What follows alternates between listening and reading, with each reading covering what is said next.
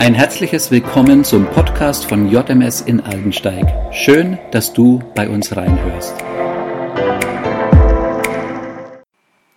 Warten. Kennt ihr das Gefühl des Wartens? Gerade im Moment haben wir das Gefühl, in einem Wartezimmer zu sein.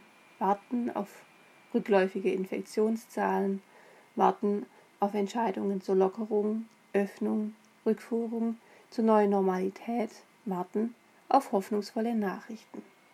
Warten eben. Ich komme aus diesem Wartezimmer auch nicht raus. Ich muss warten, bis mir jemand die Türe aufmacht und mich im wahrsten Sinne des Wortes rauslässt. Ich bin ehrlich, manchmal raubt es mir die Lust und Freude am Tag. Und es fällt mir mit der Zeit leider auch nicht leichter, eher schwerer. Theoretisch weiß ich es. Geduld ist eine Tugend, sogar eine Frucht des Geistes. Doch das ist leichter gesagt als getan. Einer unserer großen Helden der Bibel, König David, hatte in seinem Leben auch sehr viele Wartezeiten. Schon als Hirtenjunge musste David sich daran gewöhnen zu warten. Der Tag war wohl ziemlich lange und die wilden Tiere, die die Schafe und Ziegen reißen wollten, waren zwar eine Herausforderung, aber wohl auch eine gelungene Abwechslung für ihn, der mit Gott so manchen Löwen und Bären erlegte. Aber nicht nur die brachiale Gewalt zeichnet David aus. Wie viel Zeit musste er zum Abwarten, Nachdenken, Grübeln, Ruhen gehabt haben? Wie oft stellte er sich die Frage, wann dieser Tag wohl nun endlich zu Ende geht? Hat er wohl auch solche Fragen wie, wie lange sitze ich noch fest? Was bringt das hier alles? Zum Glück hatte er seine Harfe, mit der er sich seine Zeit vertreiben und sich ablenken konnte.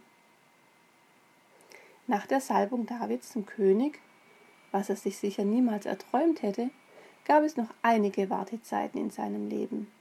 Schon allein 20 Jahre musste er warten, bis er offiziell den Königsthron besteigen durfte. Wie oft befand sich David in der Zeit des Wartens, Aushaltens, Verharrens, und er er hat diese Zeit genutzt.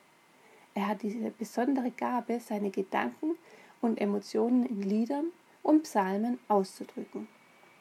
Er hat seinen Herrn in diesen Wartezeiten gesucht und Gott hat sich finden lassen. Durch die Psalmen haben wir einen Einblick in Davids Seelenleben. Wir lernen seinen Charakter kennen, seine persönlichen Kämpfe, seine Leidenschaften und das, was ihn auszeichnet sein tiefes Verhältnis zu Gott. Und das kam nicht einfach so. Er hätte sicher auch genug Personen oder Dinge zur Ablenkung in seinem Leben gefunden. Aber David hatte in zermürbenden Wartezeiten Mut. Er hat sich mit seinen Zweifeln, Nöten und Ängsten auseinandergesetzt. Er hatte sich nicht vor richtigen und falschen Gedanken gescheut. Er hat sie in die richtige Richtung gelenkt, hin zu Gott. Ich warte auf den Herrn, mehr als die Wächter auf den Morgen. Denn du bist der Gott meines Heils, auf dich warte ich den ganzen Tag. Nur auf Gott vertraue still meine Seele, denn von ihm kommt meine Hoffnung. Nur bei Gott komme ich zur Ruhe, er allein gibt mir Hoffnung. Vertraue auf den Herrn, er macht dich stark und mutig. Vertraue auf den Herrn. Gott prägte David in diesen intimen Zeiten, formte ihn, bereitete ihn auf seine Aufgaben vor. David durfte Gottes Gedanken in der Tiefe verstehen. Und das hat Davids Glauben gefestigt, seine Gewissheit gestärkt.